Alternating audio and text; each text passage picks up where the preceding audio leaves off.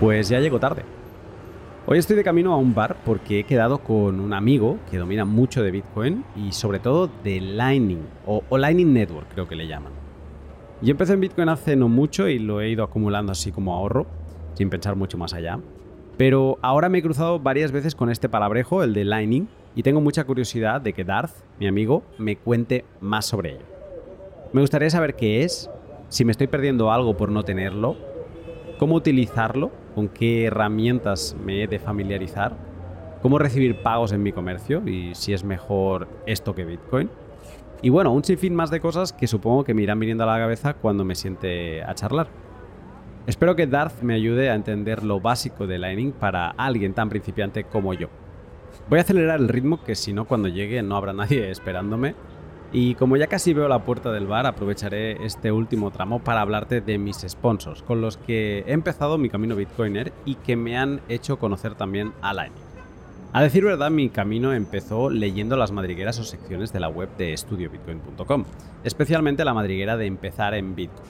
Después de leer la madriguera de privacidad y también la de comprar y vender, decidí que mi camino Bitcoiner iba a ser soberano, acumulando Bitcoin sin ceder mis datos personales y por ello acabé en Hodel Hodel, la web en la que particulares de todo el mundo se encuentran para intercambiar Bitcoin de forma segura. Aunque pueda dar miedo esto de intercambiar con un particular que no conoces de nada, es gracias a Hodel Hodel una acción súper sencilla. Tú seleccionas la oferta que te interesa y desde el momento en que le das a comprar puedes estar tranquilo que no te vas a ir sin recibir los sats que has pagado. Todo ello apoyado en las multifirmas de Bitcoin, desde la que los fondos que has comprado viajan directamente a tu wallet. Si no conoces Hodel Hodel, te animo a que le eches un vistazo y que lo hagas registrándote con el código Lunaticoin, con el que conseguirás un descuento en comisiones para siempre. Y cuando acumulé bastantes sats, un día me pregunté, ¿qué puedo hacer con ellos? Y aunque sé que se pueden hacer muchas cosas, la primera y gran respuesta que encontré fue a golpe de clic, la respuesta fue encontrar bitrefill.com. Esta empresa sueca te permite comprar de todo pagando con tus Bitcoin. Reciente ayer cargué mi móvil de mi nuevo país de acogida y fue tal que así, entré en bitrefill.com, seleccioné la operadora, puse el número de teléfono donde quería recibir sats, pagué con Lightning para una mejor privacidad y en instantes me llegó un SMS de la operadora conforme había recargado saldo. Rapidísimo. Y todo gracias también al conocimiento que aprendí en la madriguera de Lightning Network de Estudio Bitcoin. Si quieres vivir la economía circular de Bitcoin, bitrefill.com es tu mejor aliado, seas del país que seas. Y con esto creo que ya llegamos. Voy a abrir la puerta, voy a entrar y voy a ver si encuentro a Darth.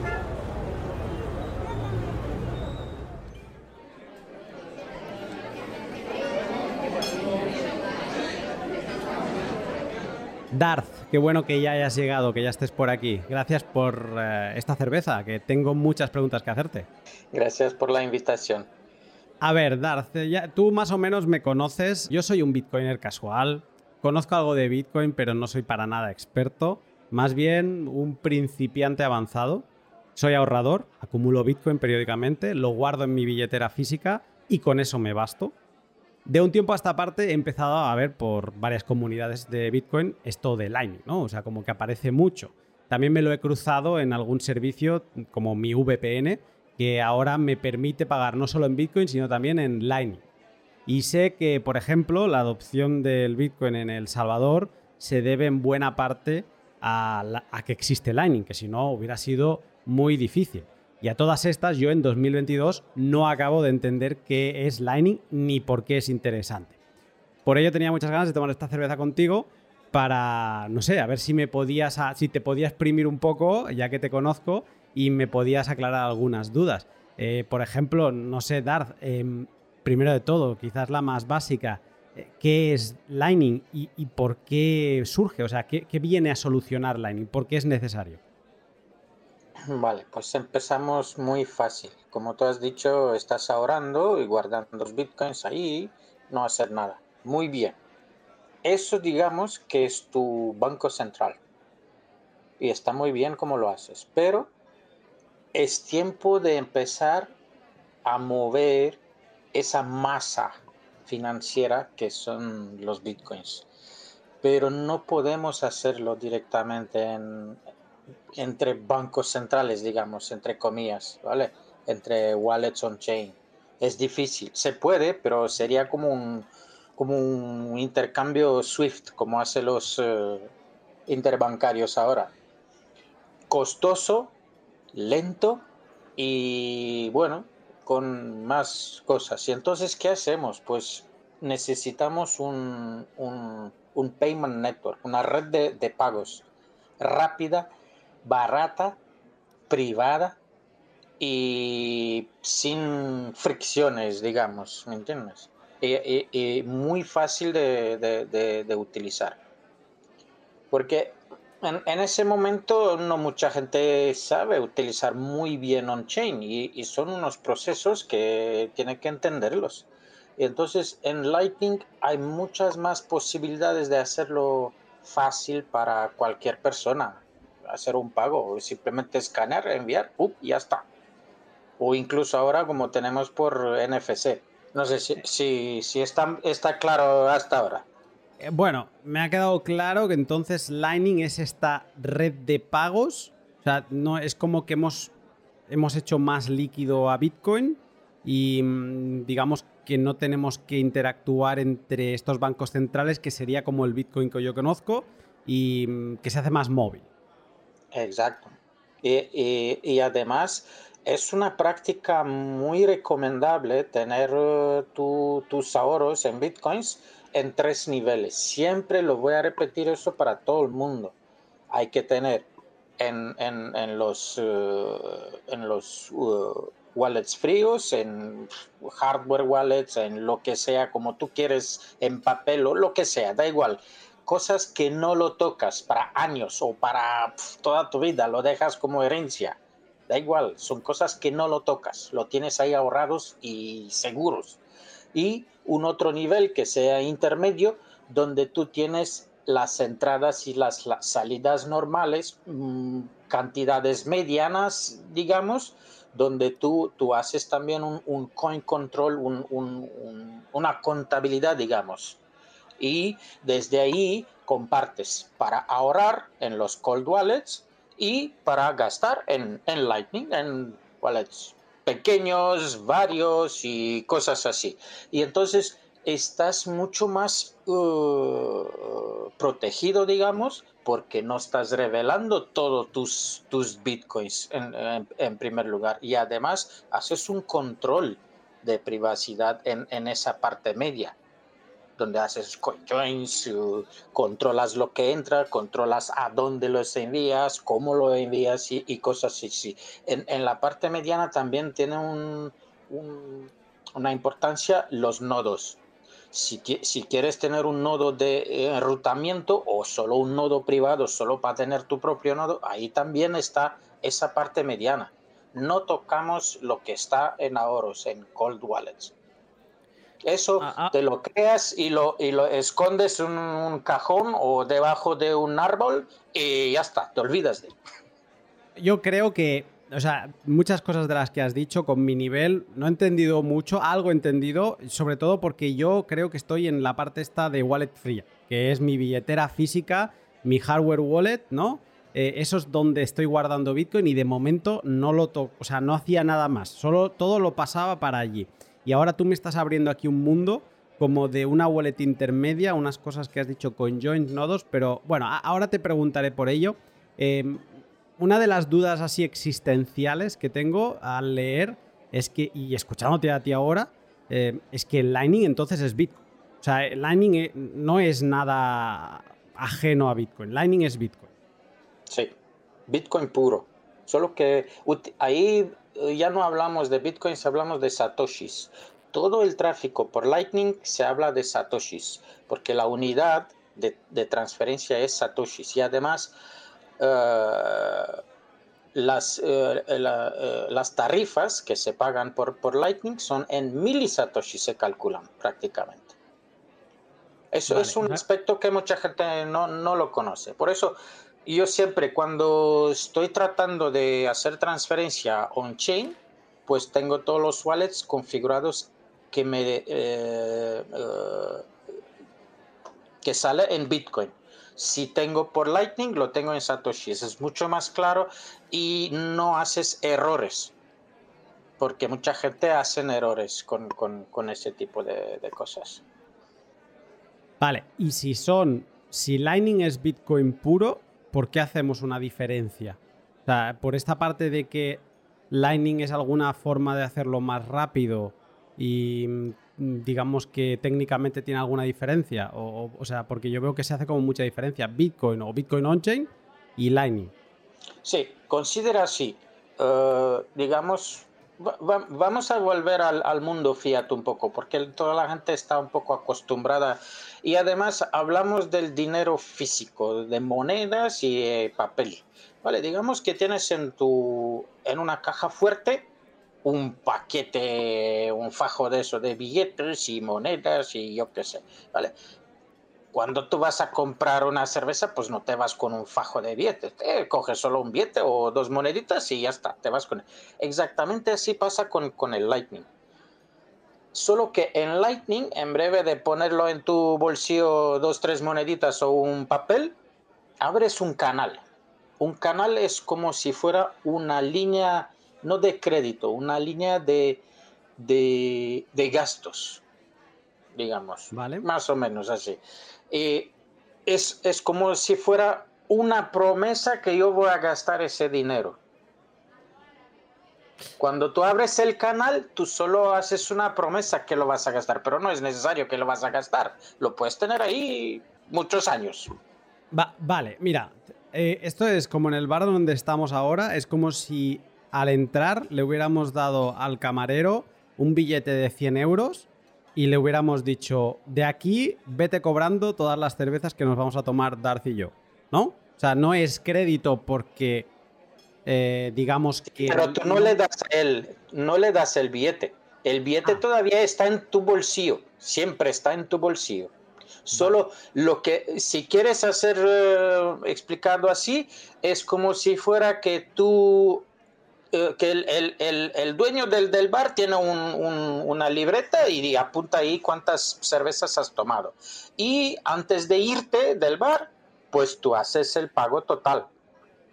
Es, es la transacción que lo haces a través de la... Sacas del tu bolsillo los, las moneditas y le das. Vale. O sea que digamos que no le pago cerveza a cerveza cada consumo que vayamos a hacer, sino con esto que me contabas de lo de abrir un canal, sería como abrir esta libretita, ¿no?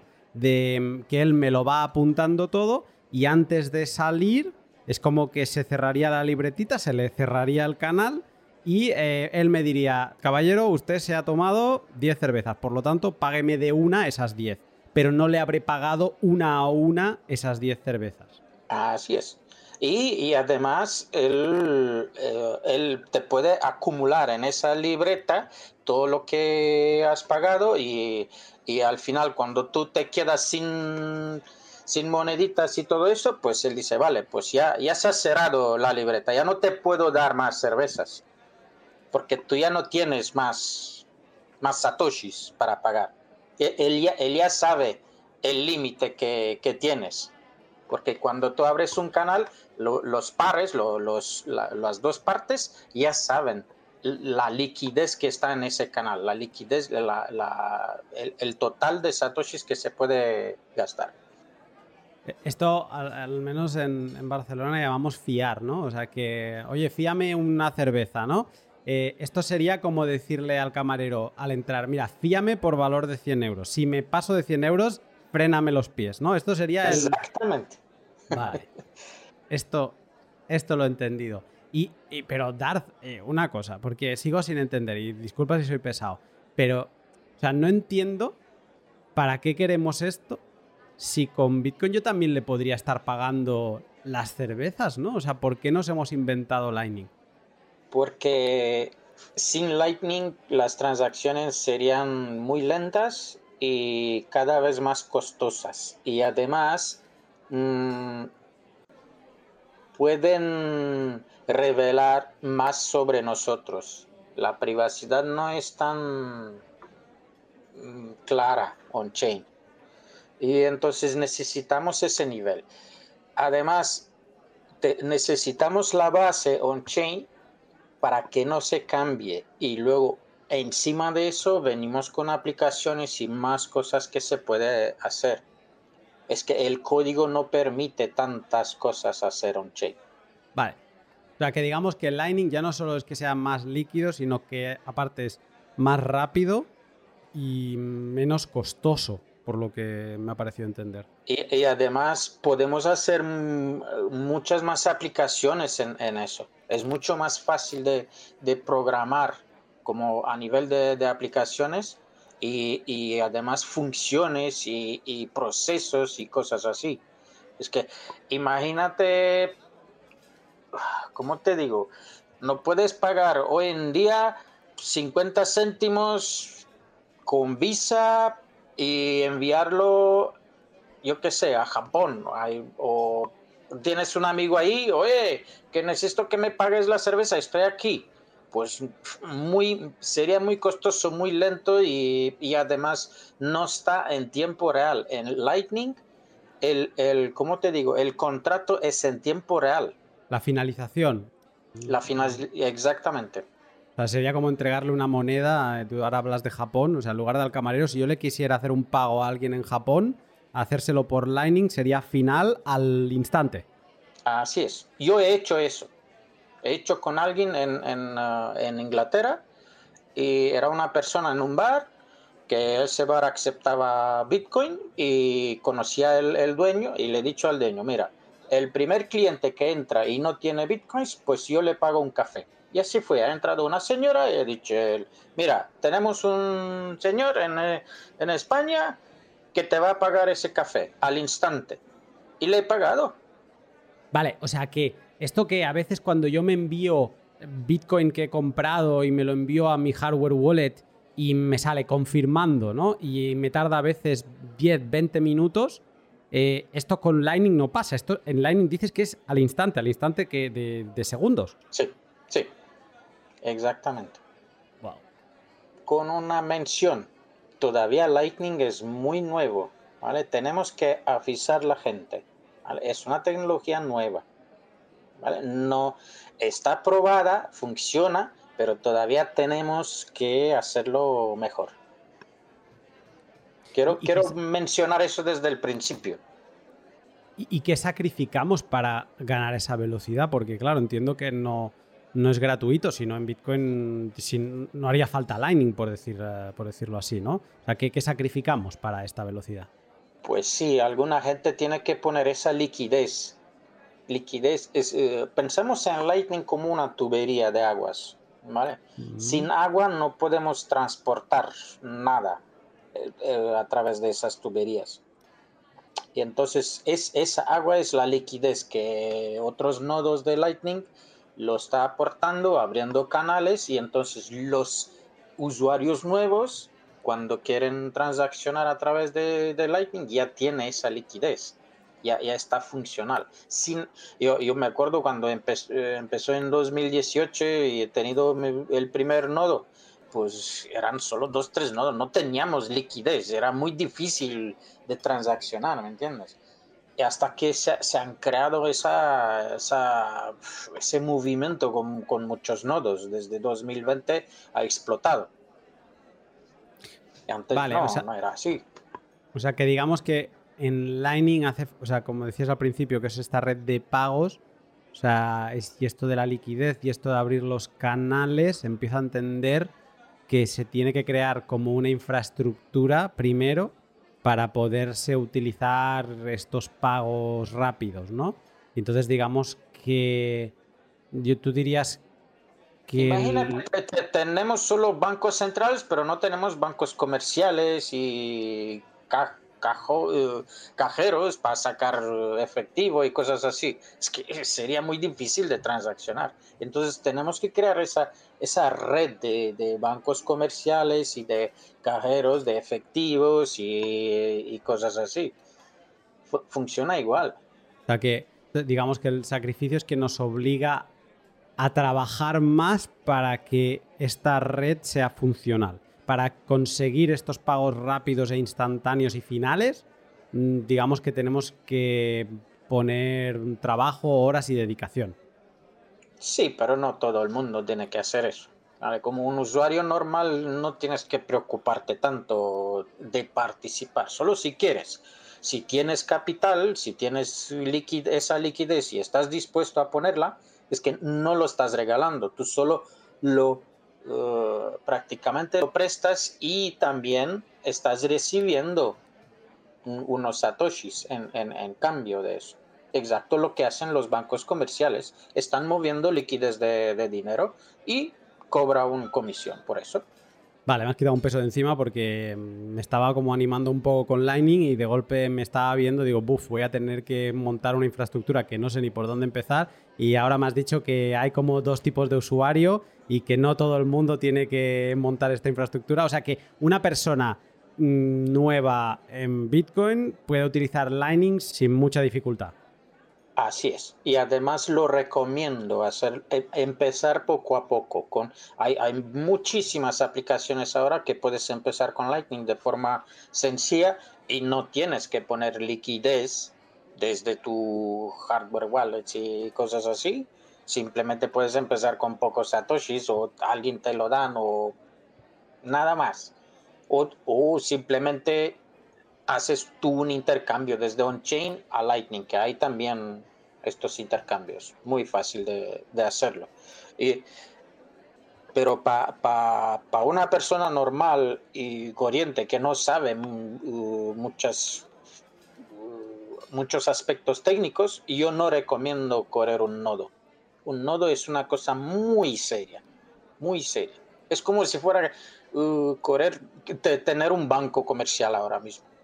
No mucha gente es capaz de, tener ese entendimiento, primero económico y luego de, los procesos que, se hacen. Y además hay un nivel técnico bastante alto para correr un nodo. Hay que tener conocimientos, porque si no lo hace bien, toda la red está afectada. No, no, no. No tengo el conocimiento y de hecho creo que la cerveza la acabaríamos muy rápido si, tuviese que pasar por ahí.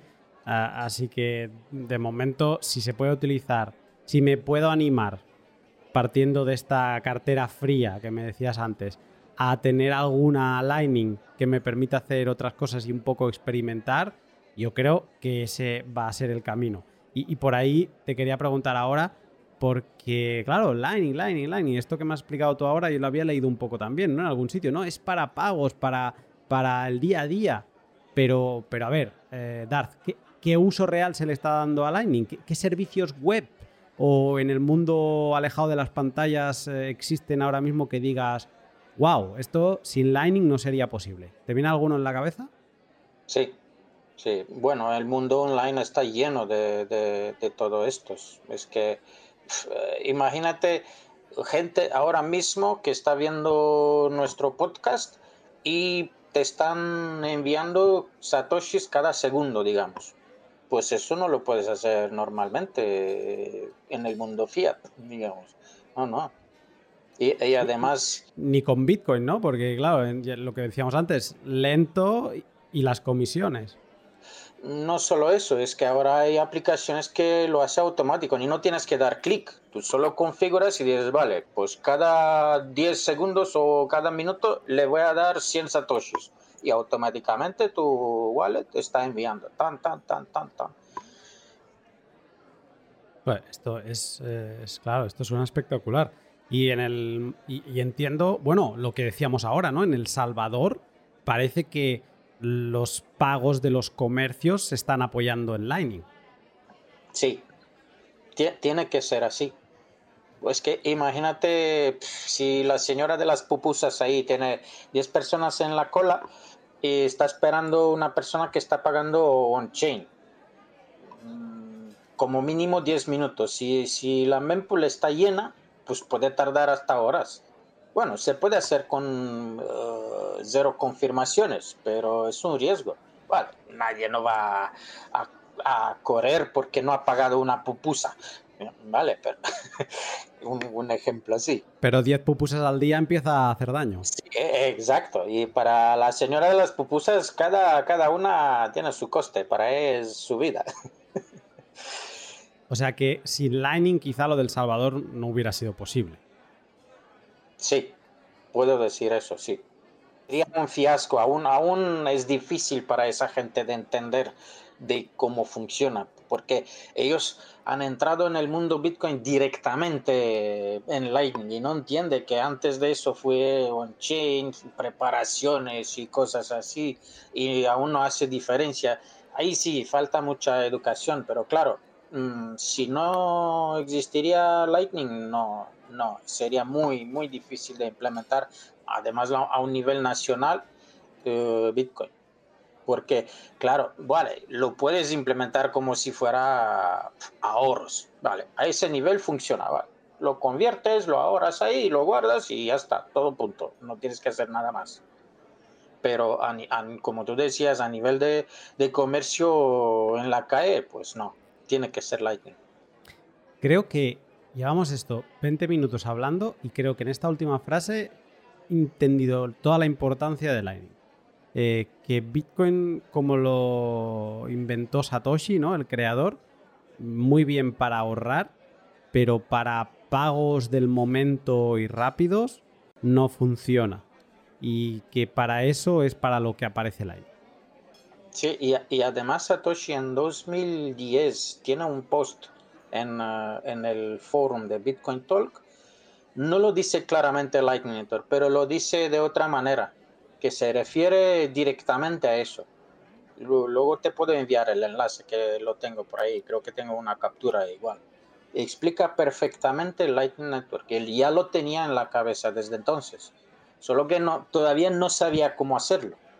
Sí, sí, me gustará leerlo para, para también animarme del todo a, a dar el paso, pero yo estoy bastante animado ya con lo que he escuchado, así que a ver, te he contado antes, pero tú me conoces mejor. Yo compro y holdeo en mi Samurai Wallet y esto luego lo voy pasando a mi hardware wallet, mi Bitbox 2. Y con esto, hasta ahora me sentía comodísimo. Si me animo a dar el paso, a empezar a utilizar Lightning y a experimentar, ¿con qué herramientas me debería familiarizar para ir poco a poco y no salir mucho de mi zona de confort? Vale, para no pasar por muchas aplicaciones, exchanges, swaps, intercambios y todo eso, porque eso sí, es un mundo que al principio un, novato se va a perder. Lo más fácil, yo siempre recomiendo en Blue Wallet, es, es sí, es custodial, pero para empezar con una cantidad pequeña es lo más fácil porque te abres un, un wallet on chain que lo puedes alimentar desde un otro wallet, una pequeña cantidad, digamos, 100 mil satoshis, ya vale. Lo envías on-chain y desde ahí te abres un, un, un, wallet Lightning y automáticamente dentro de la aplicación tienes un simple, simple botón que dice recarga el wallet Lightning desde el wallet on-chain. ¡Pum! Y transfieres desde on-chain a Lightning. Y desde ese momento tú puedes mover estos satoshis por Lightning a cualquier otro wallet Lightning, que hay muchos. ¿Vale? Si no te gusta Blue Wallet, da igual. Si quieres seguir con él, pues sigue con él. Yo recomiendo tener como mínimo dos o tres uh, wallets Lightning en tu, en tu móvil para ser acostumbrado, porque cada uno tiene sus particularidades, funcionalidades que son buenos en algunos momentos o no, o tiene, yo qué sé, más compatibilidad o cosas así. Además es bien tener en cada uno una pequeña cantidad de, de Satoshi, estar preparado. Que puede ser que te da fallo uno, pues estás preparado, ya tengo otro, ¿entiendes? Sería como, tengo dos bolsillos. Ah, espera, que te doy más cambio, ¿me entiendes? Algo así.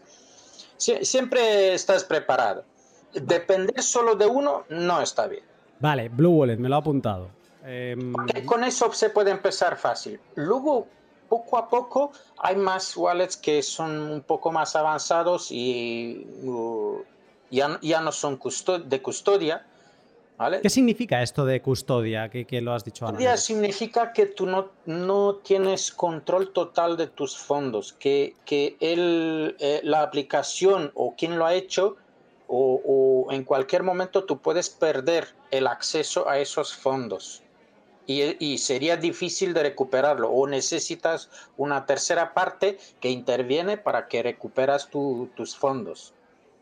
¿vale? Blue Wallet funciona de dos modos, custodia y no custodia. Depende cómo conectas el wallet a un nodo propio o a un nodo de un amigo, ¿vale?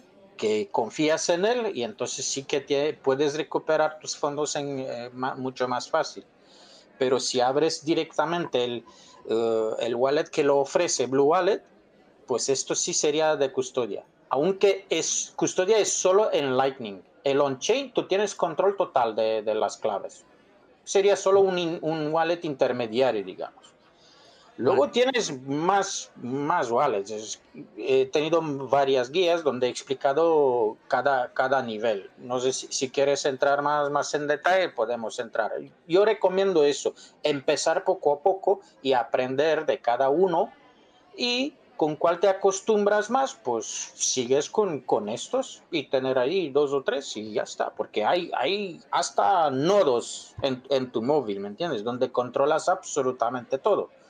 Pero esto sería para usuario un poco que ya está acostumbrado, sabe lo que son canales, sabe cómo hacer transferencia entre Lightning con Chain, y, porque son, son unos procesos. Pero para pagar una cervecita, yo digo que con eso ya, ya te vale a veces cuando una vez a la semana te mandas ahí una pequeña cantidad y ya está. Transaccionas por Lightning cuando quieres.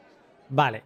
O sea, que por lo que entiendo, Blue Wallet es interesante porque es fácil para los que empezamos y porque, por lo que has dicho, hay algún botón que nos permite pasar sats que tenemos, o sea, Bitcoin que tenemos on-chain, ¿no? El Bitcoin que nos dejó Satoshi y nos permite pasarlo a, a Satoshis online, ahí, Lightning. Exacto. Hasta, hasta una abuela puede utilizar ese, ese wallet. Vale. Si no lo puedo utilizar me voy a sentir un poco mal, pero... Ya te digo. Yo, yo, yo digo a un usuario normal que quiere empezar, para no meterlo en complicaciones, yo digo que empiece con él. Pero luego le recomiendo que empiece a estudiar más wallets, porque hay muchos más y muy buenos. Ahí, ahí va ahora porque mm, me conoces un poco y sabes que ahora quizás estoy lento con Lightning, pero me voy a animar. Me voy a animar y voy a querer mm, pues saber cuál es el siguiente paso. Si tuvieras que decir, después de haber probado Blue Wallet, si se te queda poco, ¿cuál crees que debería ser mi siguiente paso? ¿Qué, wallet o qué acción después de ello? Te vas al, es un wallet mm, muy específico, digamos. A mí me ha gustado mucho cuando era. Ahora se llama Simple Bitcoin Wallet. ¿Vale? SBW. Eh, ¿Por qué? Porque eso también es muy fácil de, de utilizar. Y además tiene una opción que no tienes que enviar ningún fondos. Puedes recibir directamente en Lightning desde, digamos que tienes un amigo que ahora quiere empezar con Bitcoin. No tiene absolutamente nada, ni Samurai, ni hardware wallet, ni nada, ni un Satoshi no tiene. Y tú quieres enseñarle, pues le abres un simple Bitcoin wallet y ahí tiene directamente el hosted channel. Tiene un, millón o dos millones de satoshis que lo puede recibir. Es un canal uh, vacío, digamos. Es como un vaso de agua, pero sin agua. Y él puede recibir directamente en Lightning ahí. Entonces tú le envías los primeros 10.000 satoshis a él, ¿vale? Directamente a ese, a ese canal. No tiene que abrir ni un canal ni nada, lo recibe ahí. Porque el, el proveedor del wallet lo pone a disposición a nuevos usuarios. Es una forma muy, muy fácil de recibir. Y desde él ya puede empezar a depositar más on-chain, abrir canales, porque en, en, ese mismo wallet puede abrir canales con nodos específicos. Por ejemplo, quiere con nodos que no le cobra una fee grande para transaccionar en Lightning, porque ya, ya, ya vemos ahora que hay muchos nodos que están empezando cobrando pasta. Y entonces el usuario puede elegir, vale, yo no quiero pasar mis transacciones por ese nodo que me cobra tanto, no, yo quiero más barato, pum, ya está. Se conecta con cualquier nodo que quiere y maneja sus, sus propios canales ahí directamente en esa aplicación. Con una especificación muy importante, todos estos wallets móviles, si tienen eh, manejo de, canales Lightning, estos canales son privados. Estos no son públicos en, toda la red Lightning. estos canales no enrutea. Estos canales no te dan Satoshi si otros pasan uh, transacciones a través de esos canales. Estos canales no enrutea prácticamente. Son solo para ti. Lo que recibes y lo que envías. Punto y pelota. Em, te soy sincero, eh, me falta conocimiento. Entonces mm, te escucho y me doy cuenta que efectivamente después de Blue Wallet, Simple Bitcoin Wallet va a ser mi siguiente wallet porque voy a poder empezar a aprender qué es esto de los canales, qué es esto de enrutar, pero ya te digo que creo que no es para mí hoy. Si puedo utilizar Lightning, estos pagos rápidos y empezar a experimentar con estas dos wallets, creo que tengo suficiente, pero me anoto todo esto que me has explicado para jugar después. Bueno, hay, hay muchos más, vale, hay muchos más, pero no, ah. no quiero hacerte la cabeza cuadrada con todo. No, no, mira, yo te voy a preguntar por una, porque sé que hay más y de hecho sé que, o sea, he querido quedar contigo porque sé, veo que publicas muchas guías de esto de Lightning, entonces eh, sé que cuando quieras saber más voy a visitarlas y voy a acabar de aprender. Pero yo te voy a preguntar por una wallet en concreto que cuando he investigado un poco sobre Lightning antes de hablar contigo, la he visto en muchos sitios, que es una wallet que se llama, creo, Moon. Em, esta me la ponían muy como para principiantes. ¿Tú, tú o sea, es así o, es otro rollo esto? Mm, sí, y está promocionada como un wallet Lightning, pero no es Lightning. ¿Vale? Eh, estás tocando una cuerda muy, muy caliente. ¿Vale? ¿Vale? Moon, no está malo. No es una aplicación mala. El proceso que lo hace detrás está un poco engañando a los usuarios. Y yo quiero poner una, una alerta pequeña sobre esa aplicación. ¿Vale? parece muy fácil porque para un usuario normal, on-chain y Lightning son dos conceptos uh, bastante difíciles de entender y entonces Moon lo hace de una forma muy transparente que el usuario no tiene que saber todos estos detalles. Pero eso tiene un coste. Y si quieres entramos en detalles técnicos, pero son muchos. Es que están, están utilizando los swaps, los submarine swaps, ¿Esto qué quiere decir? Que detrás de, un pago Lightning ellos convierten en tiempo real ese pago a un swap en, una dirección on-chain. Ese wallet siempre tiene los satoshis en una dirección on-chain, no tiene en Lightning. Los canales lo manejan ellos y no sabemos cómo hacen detrás y además están estos cambios son muy costosos Ahora, los usuarios del mundo todavía no ve las fees, las comisiones muy altas porque todavía estos swaps son baratos, pero van, va a llegar tiempos cuando van a ser muy caros estos. Para cambiar desde on-chain a Lightning y desde Lightning a on-chain va a ser muy costoso. Por eso es bien prepararte desde ahora, tener una liquidez bastante suficiente para tus gastos normales en Lightning, ¿vale? Y estar preparado, porque van a llegar tiempos cuando sacas de on-chain desde tu banco central y meterlo en, en la liquidez comercial, te va a costar. Yo le aviso a todo el mundo desde ahora que esto va a pasar y no va, no va a pasar mucho tiempo hasta que llegamos ahí. Vale, yo sin tener mucha idea, pongo, o sea, me tomo que Moon mm, bien, pero quizá es temporal y que es bueno ir aprendiendo otras herramientas. ¿Lo he apuntado bien? por ejemplo, si quieres hacer un swap sin pasar por otro exchange y cosas así. un swap? un, swap, es un intercambio entre Lightning y on-chain, o desde on-chain a Lightning. Vale. Lo que hacíamos antes en Blue Wallet, a esto se le llama swap. Solo que en Blue Wallet utiliza otra tecnología. Es prácticamente tú le envías al servidor de Blue Wallet on-chain y ellos te dan cambio los satoshis que ya lo tienen en Lightning ellos. Ellos no hacen el swap. Ellos tienen una liquidez en, se llama LND Hub. Tiene muchos canales con mucha liquidez y te dan de ahí. Pero ellos te lo dan. No es que te hace el swap. Entendí. Y no es una promesa de pago, no, no. Ellos prácticamente te dan estos satoshis. Tú luego, tú puedes coger ese LND Hub Wallet y lo metes en, en otro sitio y te recuperas los satoshis cuando quieres. Eso es un otro proceso más difícil, pero no quiero entrar en detalles ahora. No, no, porque voy a sacar humo y de momento me estoy animando, pero no me quiero atrancar aquí. Pero vale, vale. O sea, me ha quedado... Yo todos estos años, desde 2012 hasta ahora, he, he probado casi todos, todos los wallets, todas las aplicaciones, he cogido uno por uno y lo he probado. A ver qué hace. Y cuáles son pro, cuáles son contra, qué está bueno, qué no está bueno.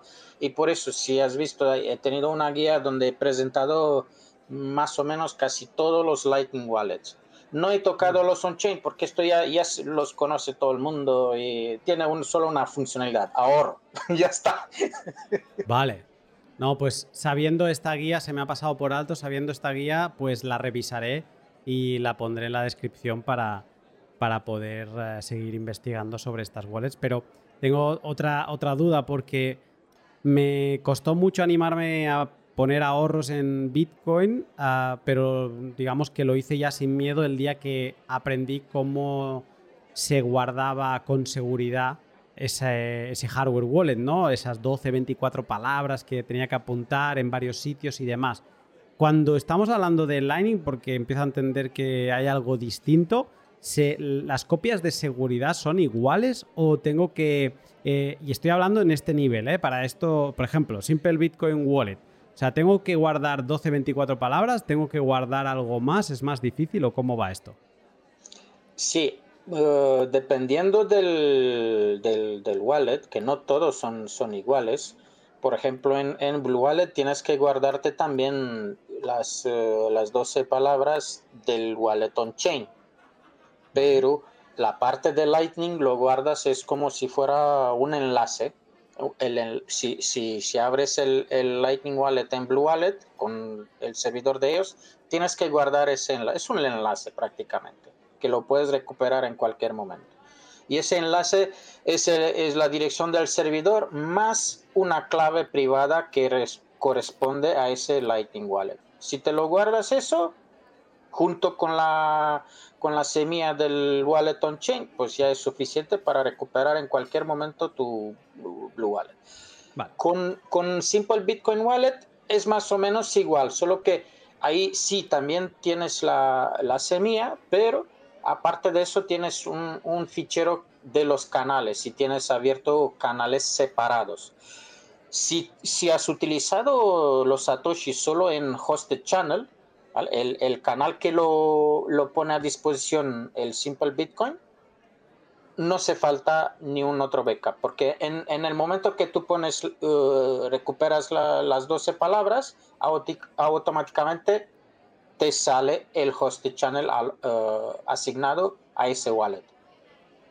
Pero si, tienes, unos, canales adicionales que has abierto tú, pues sí tienes que hacer ese, ese backup, que lo puedes hacer en el dispositivo y luego pasar el fichero a un sitio seguro o también lo puedes hacer en Google Drive o en, cosas así en, la nube que ofrece esa posibilidad. Tengo una pregunta que, que, me parece muy rara porque es que la he buscado antes de hablar contigo y no he encontrado nada, entonces yo no sé si es que estoy muy loco. Eh, pero ¿puedo guardar los ads de los Bitcoin de Lightning? ¿Los puedo guardar en un hardware wallet? Bueno, si, si guardas el, el, backup de, no en un hardware wallet, pero en un, una memoria USB encriptada, puedes guardar ahí lo que quieres en un, en un password manager de eso. O sea, que no, se guardan, o sea, digamos que la naturaleza de la copia de seguridad es diferente. No, no funciona en los hardware wallets tipo eh, pues Bitbox, Colcar y todo esto. No, pero vamos a ver, los, los hardware wallets no guarda bitcoins, guarda solo las claves privadas, solo las claves, digamos, de acceso, nada más. La gente tiene una concepción errónea sobre los hardware wallets. Ahí no sé, no sé ahora nada. Es prácticamente solo unas claves privadas, unos dígitos, digamos. Y con eso se firma. Cuando tú haces una transacción o recibes también, firmas, vale, estas son las claves que corresponden a ese wallet. Yo, por, ejemplo, hace años he dejado de utilizar hardware wallets. ¿Sabes por qué? No. Porque he memorizado en mi cabeza dos semillas de dos wallets. Y además utilizo uh, memorias USB encriptadas, donde tengo Passwords Manager ahí. Y también utilizo... Uh, uh, ¿Cómo se llama? steganografía. Vale, Eso es, una forma de encriptar en una imagen palabras. Y ese fichero de imagen es, es totalmente seguro. Hasta ahora nadie ha podido decriptarlo, digamos. Esto, esto, esto no es Lightning, no me voy a tirar por ahí, pero esto es como que puedes tener. Tú puedes guardar lo que quieres. O sea, en un, en un cuadro que tienes en el salón puedes tener ahí tu semilla. Sí, así lo tengo. y nadie lo sabe. Y además, aunque lo sabe, pues no, no puede porque tiene que romper esa encriptación que está protegida por una contraseña. Vale. Eh, no, me, alucina hablar contigo, Darth, siempre porque me... Cosas, hablamos de Lightning. Sí, sí, sí, no, porque me explota la cabeza. Eh, yo, con lo feliz que estaba con mi hardware wallet ahí guardándolo todo, ahora... Tú, tú sigue ahí, sigue ahí, por favor, no, no me escuchas a mí, yo soy un loco, ¿vale? Ok, ok, vale, no te hago caso. Venga, en esto no te hago caso.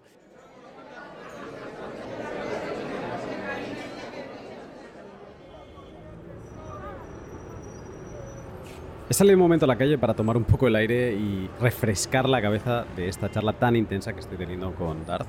Y aprovecho para hablarte de mis otros dos sponsors. Brains es la empresa de República Checa dedicada a todo lo relacionado con el software de minería. La minería empieza con una operación de hash sobre una propuesta de bloque. Esta operación se realiza muchas veces con la intención de conseguir dar con un resultado que cumpla con la dificultad de ese momento. Brains empieza a ayudarte ya en ese punto con un sistema operativo para máquinas mineras eh, que este sistema operativo se llama Brains OS Plus, un firmware que hace que tu equipo mine más, hashee más, por menos. Luego vas a querer colaborar con otros mineros para conseguir entre todos encontrar un bloque. Eso lo haces a través de un pool y el más antiguo en funcionamiento también es de Brains, el conocidísimo Slash Pool. Para que no exista posibilidad de que el pool censure alguna transacción y que siga siendo el usuario el que desde su casa manda y tenga el poder, ¿no? Esto nos gusta mucho en los bitcoins, ¿no? Tener el poder de decidir y que no sea censurable. Pues en Brains trabajaron junto a Matt Corallo en Stratum V2, un protocolo de minado en el que el minero puede escoger qué transacción incluir. Y ahora, para que las comunicaciones entre mineros y pools sean eficientes y no perdamos información por el camino, Brains ha presentado Farm Proxy Brains es esto, software minero que nos hace a todos los que estamos hasheando la vida súper fácil. Y además con un blog delicioso que te recomiendo, aunque no seas minero, que te recomiendo que leas porque tiene cosas súper interesantes. Más información en el link. Y luego también Len, la otra cara de la moneda de Hodel Hodel.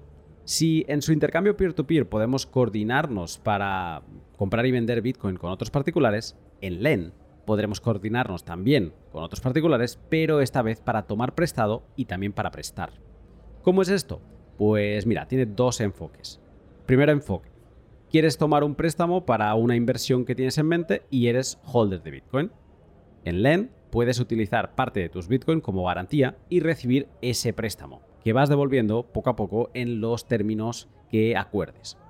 Y luego tienes otro segundo enfoque, Tienes stablecoins acumulando polvo sin ganar nada.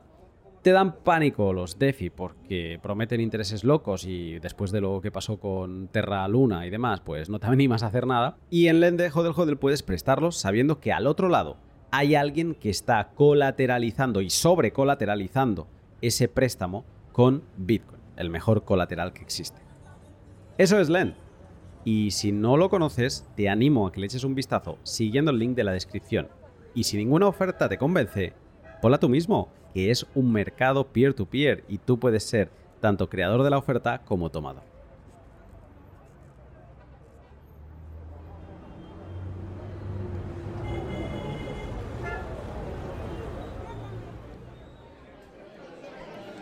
me ha dejado un poco traumatizado esto. Ostras, con lo seguro que yo me siento con un hardware wallet. Eh, Lightning no lo puedo guardar como tal en un hardware wallet o al menos la clave privada o lo que sea, no, la, no se puede almacenar toda esa información. Entonces, eh, quizá pregunta tonta, ¿es prudente dejar muchos fondos en Lightning?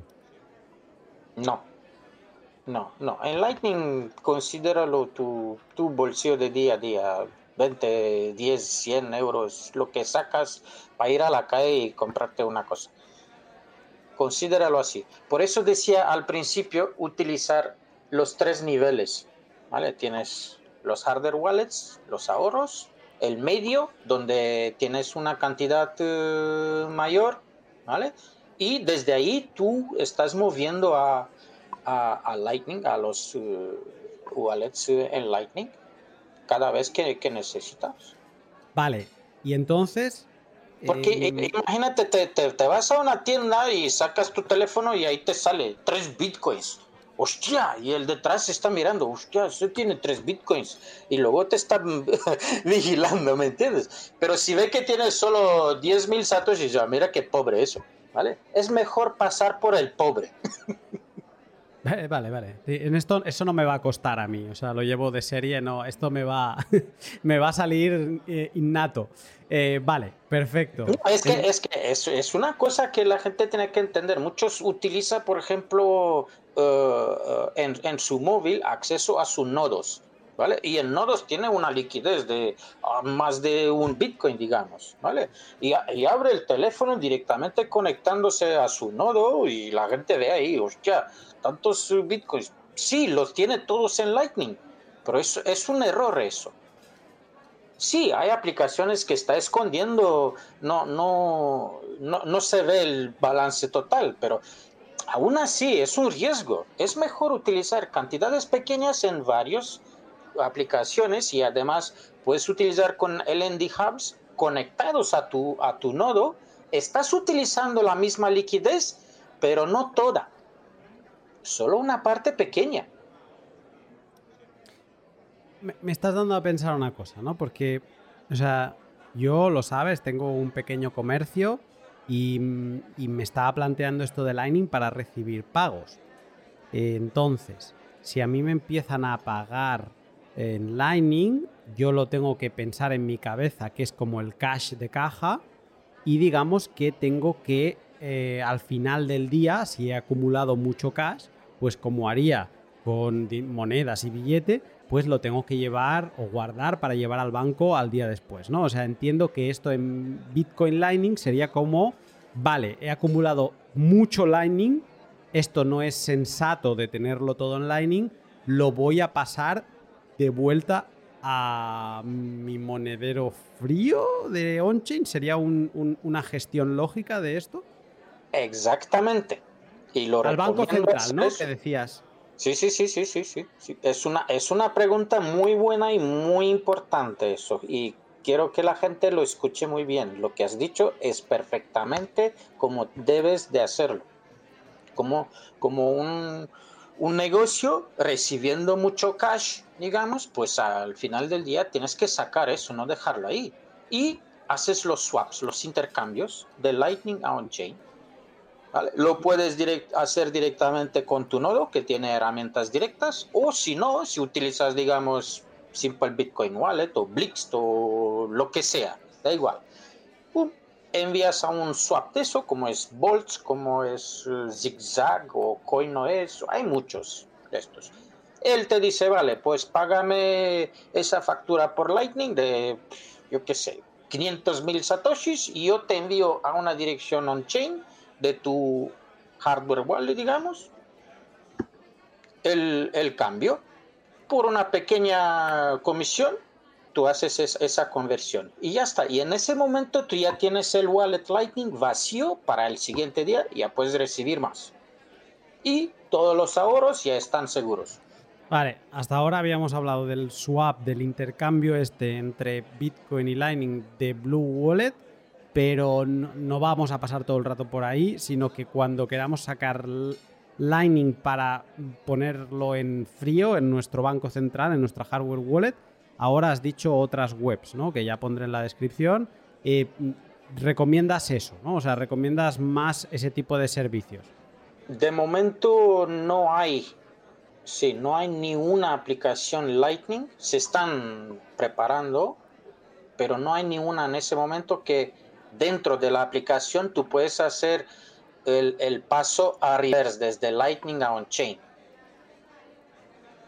Porque esto es un proceso que tiene que prácticamente para unos wallets tiene que cerrar el canal, ¿vale? Que unos wallets lo hace, pero digamos que mantener el canal abierto, pero sacar los sats para el siguiente día, para tener el vaso vacío, no hay en ese momento. La única opción son, son eh, Simple Bitcoin Wallet, Blixt, Breeze uh, y Zaps y, y, Zeus si, si, lo utilizas con, con, tu nodo. Y entonces al recibir satoshis en un canal, si tú lo quieres sacar de ahí y no pasar por un, un exchange de ese, un swap, uh, entonces cierras el canal y automáticamente al cerrar el canal Lightning, tus fondos se va a una dirección on-chain a tu nodo o, o lo que tú indicas. Vale. Y de ahí lo pasas a tu hardware wallet y cosas así. Como me he traído la grabadora, me escucharé este, esta parte después más tranquilamente Eso para es un ver proceso, este proceso. más mm, con mucho más pasos. No, no es fácil. La gente, por eso decía al principio, la gente tiene que acostumbrarse con ese tipo de aplicaciones, entender los procesos y todo eso para poder hacer luego de día a día todos estos intercambios. No, no es fácil. Si ahora mañana, después de esta charla, mañana yo en mi comercio quiero empezar a cobrar en Lightning sin nodo, sin mayor conocimiento del que estás viendo ahora que tengo, ¿me recomendarías alguna aplicación? O sea, Simple Bitcoin Wallet me valdría, ¿me recomendarías otra? ¿O cuál sería el setup para estos pequeños comercios que quieren empezar a, recibir pagos en Lightning? Pues mira, si el comercio tiene un ordenador pequeño ahí o un tablet, yo diría que no empezar con ninguna aplicación. Yo diría que empieza por lo menos para los primeros pagos, digamos, primer, primer semana, para ver cómo funciona y entender el proceso. Pues Coino es, no tiene que instalar nada, no tiene que dar ni un dato ni nada. Simplemente empezar a recibir y al final del día lo puede pasar directamente a un on-chain, porque ese ¿Qué es una sí web que esto? tiene. Sí, es un wallet web Vale. directamente y, y hace la conversión directamente en, en- en- en ese wallet a on-chain. Si quiere empezar con eso, pues empieza con eso. Si quiere luego más avanzado, pues sí, empieza con un Simple Bitcoin Wallet, con un Blix, con un Breeze. Breeze también es- está bueno, solo que está solo para uh, Apple. Y también tiene un, un TPV, un terminal punto de venta integrado. Te puedes configurar tus productos, digamos, es una tienda pequeña, pues se configura ahí los productos y todo eso y vende directamente de esa aplicación. Si quieres. Luego hay cosas muchas más avanzadas, como hay LN Beats, hay Blix, hay un, montón. Si quieres pasar a, otro nivel, pero hay BTC Pay, donde ya, ya es cosa muy, muy seria. Si quieres una, una tienda seria, con, cobrando también uh, con la tienda online y tienda física, pues un BTC Pay sería perfecto. Me ha quedado claro que si mañana quiero empezar a cobrar en mi negocio, Coino es, sería, podré el link en la descripción, sería el primer paso y a partir de ahí quizá el siguiente sería Breeze y luego ya todo lo que me quiera complicar ya va por conocimiento y por nivel. Pero oye, me quedo tranquilo sabiendo estas opciones, me gusta, me gusta, me estoy animando por momentos. Entonces, Ahora me he puesto en el punto de vista de esto, ¿no? De que tengo mis Bitcoin y que los puedo pasar a Lightning. Me has hablado de los swaps, de que en Blue Wallet esto se puede hacer, en otras aplicaciones también. Y también me has explicado cómo si recibo pagos de Lightning, cómo los puedo convertir a Bitcoin. Pero se me ocurre porque tengo amigos que saben que voy a venir a hablar contigo y que no tienen nada de Bitcoin, están a cero. Y una de las cosas que me han dicho es, oye, ¿puedo empezar a acumular Bitcoin, pero no Bitcoin, Bitcoin, sino Bitcoin Lightning? Y entonces la pregunta que me venía a la cabeza es, ¿se puede comprar Bitcoin Lightning? Sí. Y además ganar, además, si alguien quiere solo ganar, yo qué sé, 5 satoshis al día, solo tiene que leer unos artículos sobre Bitcoin cada día. Tienes tres o cuatro artículos de Bitcoin Magazine y por cada artículo te pagas 5 satoshis. Que luego te lo envías a cualquier uh, Lightning Wallet que tienes ahí. Cada día te paga. Además, solo, por leer. Eh, solo por leer. Te pagas 5 satoshis por cada artículo. Y además son artículos buenísimos sobre Bitcoin. Y así estás aprendiendo sobre Bitcoin y además te paga. es una aplicación que se llama Carrot. Earn Carrot. sí, eh, lo, han hecho los de Bitcoin Magazine. Esta está muy buena. Está buenísima, te digo. Leer y ganar satoshis. Esto lo voy a hacer que soy catalán y el espíritu de acumular así sin mm, que me caiga del cielo me encanta. Eh, Mira, tengo una amiga de, mi mujer que así ha empezado con Bitcoin. Le, he enseñado esa aplicación y le he dicho, mira, ¿quieres aprender? Pues empieza a leer esos artículos y por cada uno te paga 5 satoshis. Y después de una semana viene, mira, he ganado en una semana 5.000 satoshis. Era tan feliz. Digo, sigue, sigue, sigue, sigue. Pero digo, ¿has leído los artículos? Sí, sí, sí, sí, sí. Es que si no pasas por el artículo, no te da el Satoshi. La tía ya ha aprendido cómo va la cosa. Es un proof of work de, de, de, aprender, de leer. Exactamente. Me encanta. Lo voy a probar no por la cantidad de Satoshi, sino lo voy a probar por esto de aprender. Exacto. Me encanta. Eh, eh, Bitcoin Magazine tiene unos artículos buenísimos sobre Bitcoin. Si quiere, bueno, solo que son en inglés, pero bueno, quien quiere leer, pues mm, mejor leer eso que otras tonterías. Eh, vale, esto me parece genial, pero ¿y si quiero comprar? A ver, no mucho. Espera, que hay otra cosa que no te lo he dicho. Dime, dime, A través de Telegram. En Telegram puedes también ganar satoshis. Hay un, un bot que se llama Ellen Takes Bot y suscribes ahí con un comando muy fácil y cada día gente que está publicando publicidad, hace publicidad a su negocio o yo que sé que vende y entonces solo por recibir estos mensajes te dan 5, 10 satoshis, depende cómo, cómo lo está pagando.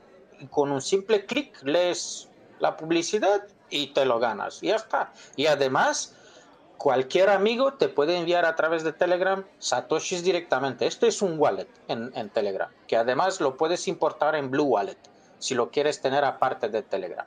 Eso es otra historia, digamos. Bueno. y además, y además hay grupos ahora que están haciendo estos, eh, están eh, dando satoshis a todo el mundo. O sea, que si, que si estás un poco atento y te conectas un poco con estos grupos y con la comunidad, puedes conseguir SAT sin... O sea, sí, el, esfuerzo es localizarlos, pero puedes ir recibiendo SATs poco a poco.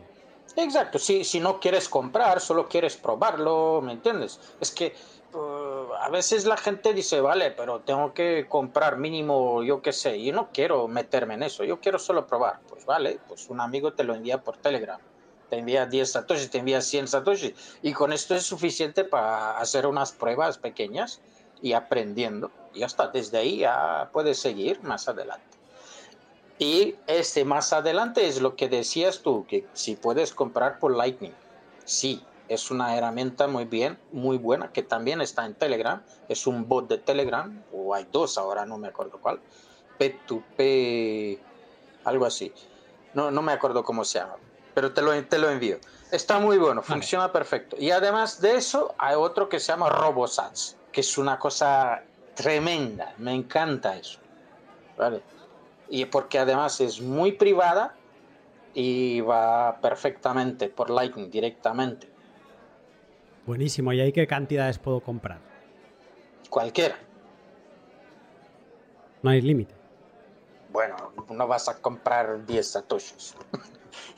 No, pero, pero hacia arriba, o sea, si quiero comprar mil euros, ¿puedo? Sí, claro que puedes. La cosa es que uh, cantidad mínima de satoshis, mm, mínimo creo que es un satoshi. Pero claro, ¿cómo vas a pagar con euro un satoshi? es que es imposible. Eso es. ¿eh? Entonces la gente normalmente vende por ahí 20, 30, 50, 100 euros para empezar. Y esto es una cantidad normal que he visto por ahí. Pero sí que puede empezar mm, cantidades más grandes. Bueno, pero que estoy pensando ahora lo que hablábamos antes, ¿no? De que no acumular muchos fondos en Lightning. O sea que, aunque los comprara por Lightning y que sí que puedo efectivamente comprar mil euros, que a lo mejor sería recibirlos y una parte pasarla a on-chain. O sea que a lo mejor me interesa seguir comprando en estos exchanges eh, tipo hodel hodel que ya hago periódicamente mm, Bitcoin on-chain y si quiero comprar una pequeña parte en Lightning, lo que llevaría en mi cartera, pues 100 euros, ¿no? 200 euros. Pues esto es lo que puedo hacer en estos exchanges que me. Yo, yo, yo diría que sigues con eso, con PIS, con hodl hodl y todo esto, para cantidades más grandes. Eso digamos que son tus ahorros y cosas así y digamos que no quieres pasar desde los ahorros a Lightning, no, no lo quieres tocar, pues entonces te compras cantidades pequeñas por Lightning con RoboSats y ya está. Que son, son privados, rápidos, con una comisión muy, muy pequeña y así no tienes que involucrar la parte mediana donde tienes que hacer el coin control. Ya está, te compras 50, vale, mañana me voy a hacer una compra y necesito 200 euros en satoshis, vale, pues envías, le, pagas al tío con, con Visa o lo que quiere él ahí y te envía los satoshis a Lightning. Y desde ahí tú no tienes que pasarlo a ni otro on-chain, te lo gastas directamente en Lightning. Y nadie sabe quién ha gastado estos satoshis, porque todo es privado. E, esto es así, porque lo has dicho antes también, lo de la privacidad, pero luego, bueno, te, he mencionado un poco a posta que utilizo, que soy usuario de Samurai, porque, mm, porque es que, bueno, utilizo Twitter poco, ¿eh? pero eh, lo poco que lo utilizo, sigo a la gente de Samurai y demás, y veo muchas críticas a Lightning. Dicen que esto de la privacidad que no es tal y demás, y también he visto otras voces que, mm, pues que esto que se dice mucho, Lightning es privado pues que no es tan así. ¿Qué me tengo que creer, Dar? Yo a ti, lo que tú me digas, me lo voy a creer. ¿Qué, cómo, ¿En qué lugar queda la privacidad? Primera, primera cosa es, ¿qué es la privacidad? Cuando tú revelas tu privacidad es cuando tú lo haces pública. Pero si tú tienes dos identidades, digamos, una pública y una privada, pues la pública puede ser cualquiera. La privada es privada. Ok. Yo, yo puedo tener una, ¿ves? Yo aquí soy Dartcoin. Esto es mi identidad pública. Y, y hago cualquier tontería pública, que me da igual. Pero lo que hago en privado es privado, se queda privado. Como hago esa puente entre esas dos identidades, pues ahí nadie no lo va a saber. Esta es mi parte propia y cada uno tiene que hacerlo en su manera. La gente entiende mal eso de, privacidad y, están publicando su cara privada en público. Y ahí está mal. Yo cuando, yo cuando compro, pues compro con una identidad que no es privada, que es pública, que es que nadie no puede decir nada sobre eso cuando compras no compras como Darkcoin, eso es lo que... Sí, compro como Darkcoin, pero ah, lo, gasto, lo, gasto como el otro, privado. vale. Lo que compra Dart, nadie sabe a dónde se va. vale. y aún si, si, si, alguien dice, vale, pero Dart ha comprado mil euros con la tarjeta no sé qué, digo, bueno, ¿y qué? Vale. O sea, eso por la parte de la compra como jugar con las dos identidades tipo Clark Kent y Superman o Mr. Anderson y Neo. Vale, lo puedo entender. Como llevar una doble vida, una doble identidad. Perfecto, esto sí. Pero luego, a la hora de, de Lightning en movimiento, o sea, cuando tú haces pagos, cuando recibes pagos y demás, quizá la, crítica que le he leído a Samurai va más por, ese, por esa línea. Y tú antes al principio decías que Lightning era una red de pagos barata y privada, eh, que hacía Bitcoin privado y barato. ahora te preguntaré también por esta parte de barato, pero lo de privado ¿Es así en el movimiento? O sea, ¿Lightning realmente mejora o como dicen las críticas no están así?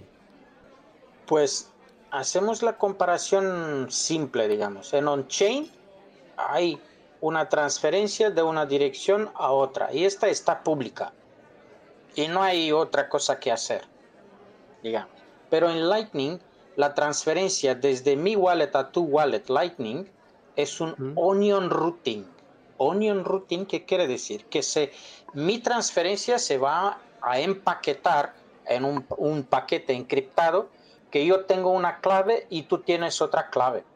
Y ese paquete está pasando como si fuera un paquete de Tor, en la red de Tor.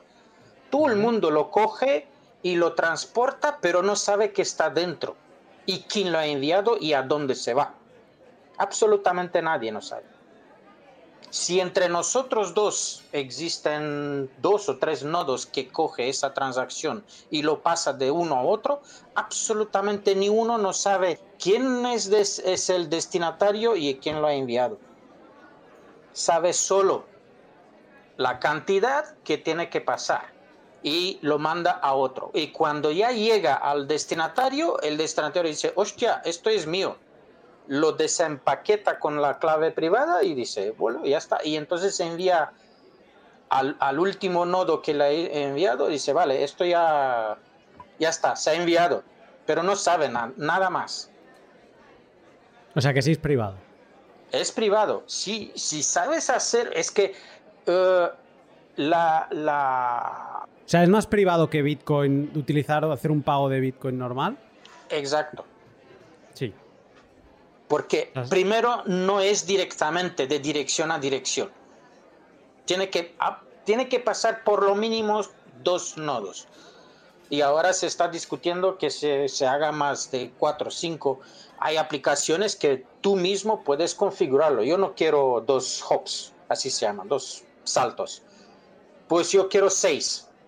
Y quiero que esa cantidad se reparte en 10 eh, partes más pequeñas y que se envía por multitudes de, vías, digamos, nodos. Pero llega todas en el mismo momento a la misma destinación. Y esto hace que sería imposible de, de ver de dónde viene y cómo viene. Porque no solo que ya no es la misma cantidad, pero son 10 cantidades. Vale. Y, puedes decir, vale, y no quiero dos saltos, quiero seis saltos. Pues ya. Sí, pagas un poco más, pero es imposible de saberlos. Vale. Me, te escucho y me pierdo en los detalles, pero entiendo, y creo que eso es lo importante, que mm, así como a mí me dijeron, en Bitcoin cuidado, que no es tan anónimo como dicen y que se sabe más o menos de dónde están viniendo los fondos, en Lightning se gana privacidad por ese aspecto, por ese lado. Es que hay otro aspecto aquí que, mucha gente mm, está confuso un poco. Anónimo y pseudónimo. Es que la gente está asignando su identidad real a una dirección Bitcoin. En ese momento, claro que ya no hay privacidad. Pero si tú no asignas ni una identidad real a una dirección Bitcoin, pues nadie no sabe de quién pertenece esa dirección. Ya, ya tienes la privacidad. Y en Lightning tienes más capas sobre eso, porque ya no hay la transacción entre, eh, entre partes no es directa. Investigaré más, pero... Desde un canal, digamos, un canal de un millón de satoshis, tú puedes pasar billones de satoshis, 100 bitcoins, digamos. Y cuando se cierra ese canal, en blockchain se queda público, visible, solo el millón de satoshis, nada más. Los otros 10 o 100 bitcoins, nadie sabe dónde se han ido. creo que te he entendido con esto que acabas de decir y me estoy sorprendiendo a mí mismo que lo haya entendido. Pero esto sería en, el, en este bar donde estamos, esto, esta línea, no de crédito, porque no es crédito, porque yo tengo estos 100 euros, pero estos 100 euros y tú dices que puedo enviar billones de sats. Eso sería como que si tú, si tú quieres utilizar un negocio para lavar estos satoshis, lavar entre comillas, sí, lo puedes hacer para otros y no queda rastro. Esto sí que me Esto es otro episodio, te puedo Eh, hay, una, por ahí que circula que hay una, una, lavadora y le, hemos puesto el logo de, un wallet, que es un lavadora. Vale, o sea, yo no iba por ahí, pero me ha interesado mucho. Creo que para eso no te tengo que invitar a una cerveza, te tengo que invitar a tres whiskies y, creo que puede dar para otro, otro buen material, pero vale, no, yo te iba a decir... Va por el mismo principio que hacía la mafia, pues que habría un, bar de mierda que no hace nada, pero uh, pasaba dinero por ahí, se entra por la puerta y sale por la otra puerta. es, es lo mismo. Vale, ahora te voy entendiendo. Yo no iba por ahí, o sea, yo iba porque me habían dado la sensación que esto de pasar un billón por un canal de un millón, eh, obviamente no, no cabe, pero es, entiendo por qué es que en un canal de Lightning, eh, en, esta, en esta línea de crédito, entre comillas, que me deja el camarero de 100 euros, eh, yo le podría estar comprando cervezas, pero él también me podría estar comprando, digamos que podríamos estar haciendo, moviendo el balance de un lado para otro. Esos 100 euros, si los movemos 10 veces de un lado para otro, son 1000. Y si los movemos 10 veces más, son 10.000, ¿no? Y entonces eh, así, ¿no? Esto sería eh, sobre... Esto es, ¿no? Así es. y entonces, claro, cuando eh, digamos que cierras ese canal, pues queda rastro que solo ha existido un canal de un millón de satoshis, nada más. Cuando en verdad las interacciones comerciales... O sea, a ver, aquí vamos a hablar de un tema que en, hay países donde se cobran impuestos por cada interacción comercial. O sea, digamos que aquí el rastro que queda es de una única interacción, mientras que la realidad es que pueden haber habido millones de interacciones. Ahí está, ahí está la cosa. Y nadie puede decir nada porque no sabe lo que ha pasado ahí. Vale. A buen entendedor, pocas palabras bastan. Y, y esa es otra de las preguntas que tenía que hacerte, porque a mí cuando el exchange me envía eh, los sats que compro a mi hardware wallet, tengo una cosa que se llaman exploradores de bloques, ¿no? mempool.space o blockstream.info. Entro y yo miro si se ha confirmado, ¿no? Y me quedo ahí esperando y veo una confirmación. Digo, vale, ya está. Esto ya está, ya está dentro, ¿no? E, en, en Lightning, si yo ahora te digo, págame, no sé, 10.000 satoshis por Lightning y tú me los pagas? ¿Hay algún tipo, o sea, cómo, cómo verifico yo? ¿Hay alguna web donde yo verifico que se haya pagado? O sea, ¿cómo se verifican los pagos? Tu, tu mismo wallet lo confirma. Cuando tú lo has recibido en tu wallet, mm, no hay. Bueno, hay los nombrados HTLC, pero ya entramos en cosas muy técnicas. Eso. Que prácticamente...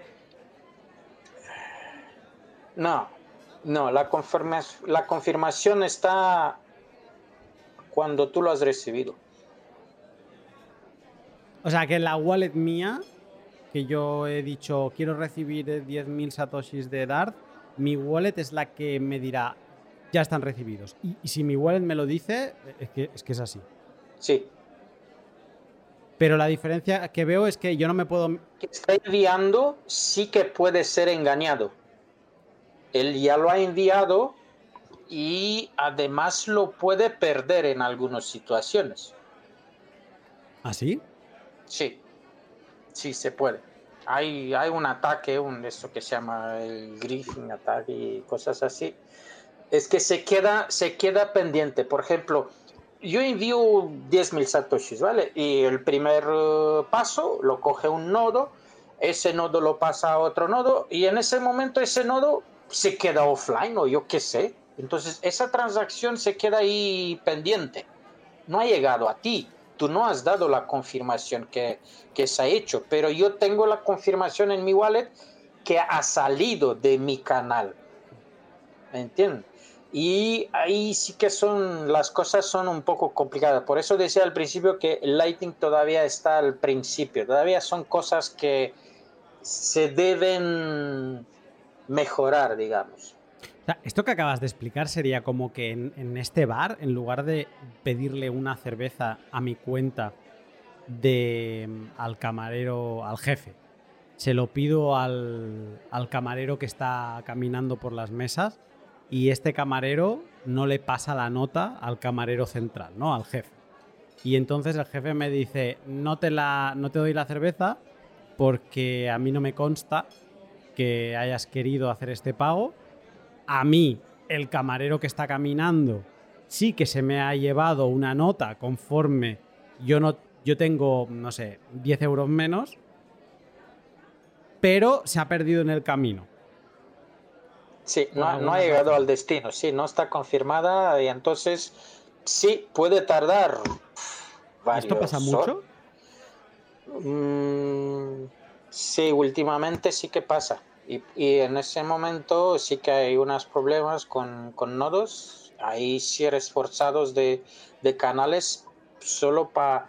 Porque ese, ese tipo de transacciones que no se han uh, confirmado totalmente están obligando a los nodos que están pasando las transacciones de devolver el dinero al, origen, cerrando también como, como pena, digamos, a los operadores porque no han operado correctamente y porque uh, se colapsa prácticamente estos canales. Esos tienes unos límites. Si hay demasiadas transacciones en, en paso, a veces se colapsa. Porque mm, eh, imagínate que es como un, abaco de eso, con, con vilas, ¿me entiendes? Con bolas. Mm, Lo pasas de uno a otro y, entonces, claro, tú estás en el proceso de enviar, pero en el mismo momento recibes más transacciones para reenviar. Es, es un poco más complicado, entramos en muchos detalles. Sí, te iba a decir, no, no he entendido ni la mitad, pero la pregunta que a mí me interesa es, si me pasara eso a mí, acabaría. Lo lógico sería que acabara recuperando los fondos o no. Sí, sí, sí, ah, sí, sí, lo recuperas. Ah, el, que lo ha enviado, sí, al final lo reciben, pero puede tardar. Eh, en tu wallet te puede aparecer, esta, esta transacción está en curso, está pendiente.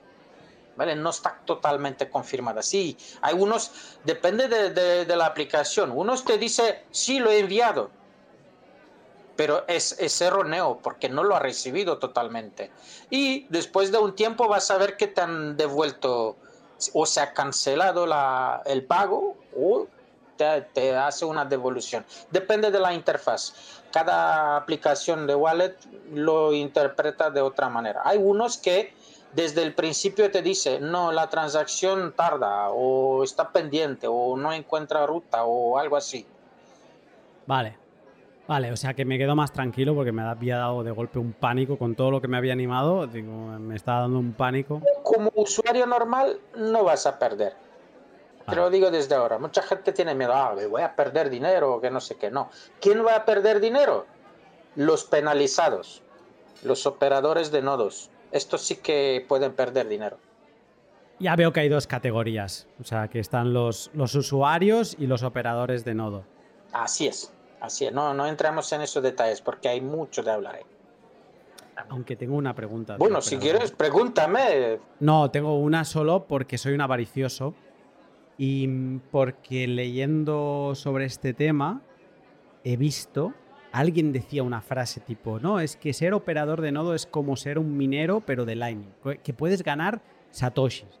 Y entonces yo la, la única duda, porque no me voy a meter a ser operador de nodo, todavía me tengo que animar a, empezar con Lightning, pero la única duda así mm, curiosa que tengo ahora es, ¿realmente se puede ganar dinero operando un nodo? O sea, pero no hablo de una empresa grande, no, no, hablo de, un pleb como nosotros. O sea, puede, ¿Puede ganar duros haciendo esto o qué? Desde el principio lo digo, no. No haga esto. Vale. Si empiezas con esa idea, vas a perder más. Le digo desde ahora. Si quieres eh, ganar haciendo esa cosa, se puede, pero necesitas un nivel de conocimiento muy alto, buena preparación, buenas máquinas y saber muy bien un sistema económico, financiero de cómo manejar todo esto. Y además necesitas capital en Bitcoin para meter. No vas a ganar muchos Bitcoins. Si quieres ganar bien, para no hacer nada todo el día, solo ganar Satoshi, pues tienes que meter Bitcoins ahí, muchos. Muchos canales, como mínimo 300, 500 canales, mil, mil canales, cada uno con 2, 3, 10 mil millones de satoshis. Tienes que meter mucha pasta ahí para, para recibir y estar muy bien conectado, con máquinas muy bien preparadas. Entonces sí, solo estás en la terraza con una cervecita mirando cómo entran los satoshis. Sí, pero claro, hay una responsabilidad enorme. En ese momento ya, ya eres un banco comercial enorme. Y tienes una responsabilidad eh, grande. No sé, si eres un pleb con, con 10 canales ahí, 100 eh, mil satoshis, olvídate. Olvídate, ganas más leyendo los artículos de Bitcoin Magazine. Vas a pagar más en, comisiones de abrir y cerrar esos canales que ganar con ellos.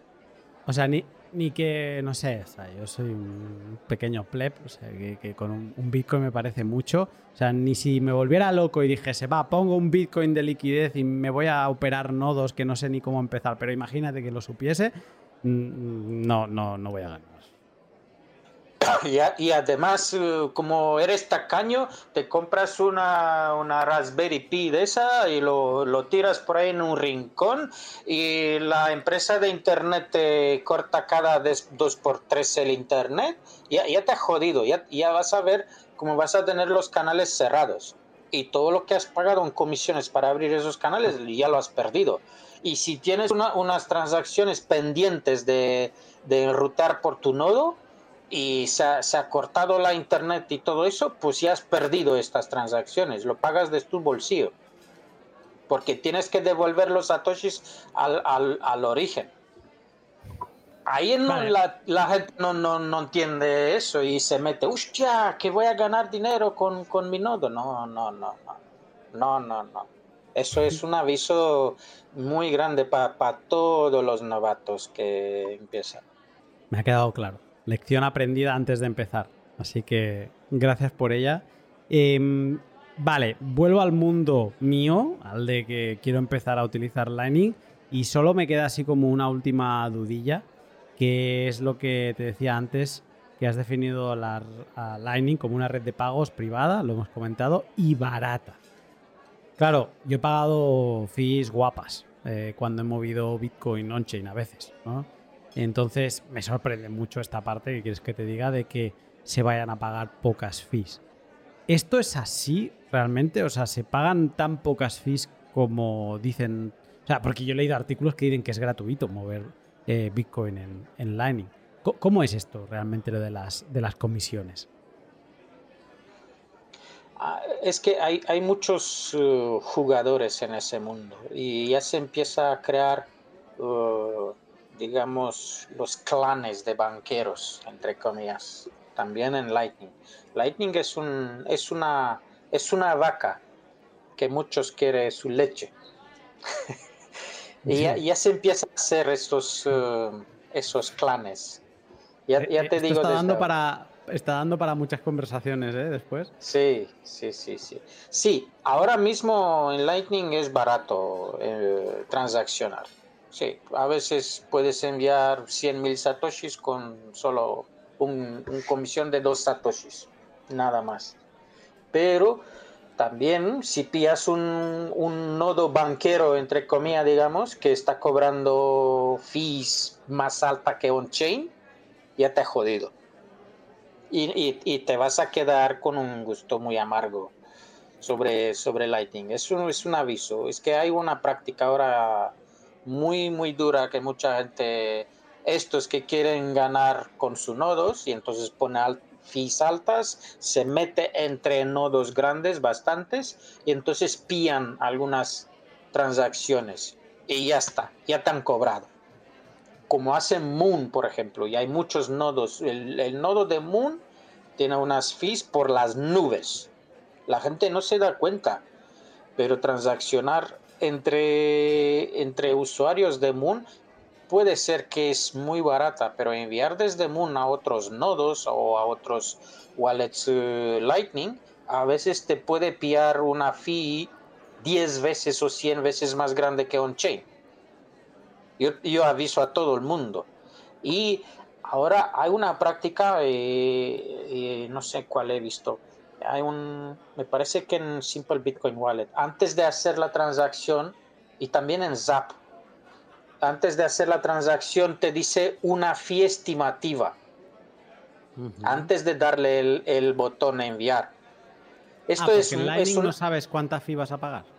Mm, al principio no, pero sí que se puede hacer. No muchas aplicaciones lo, lo hace ahora.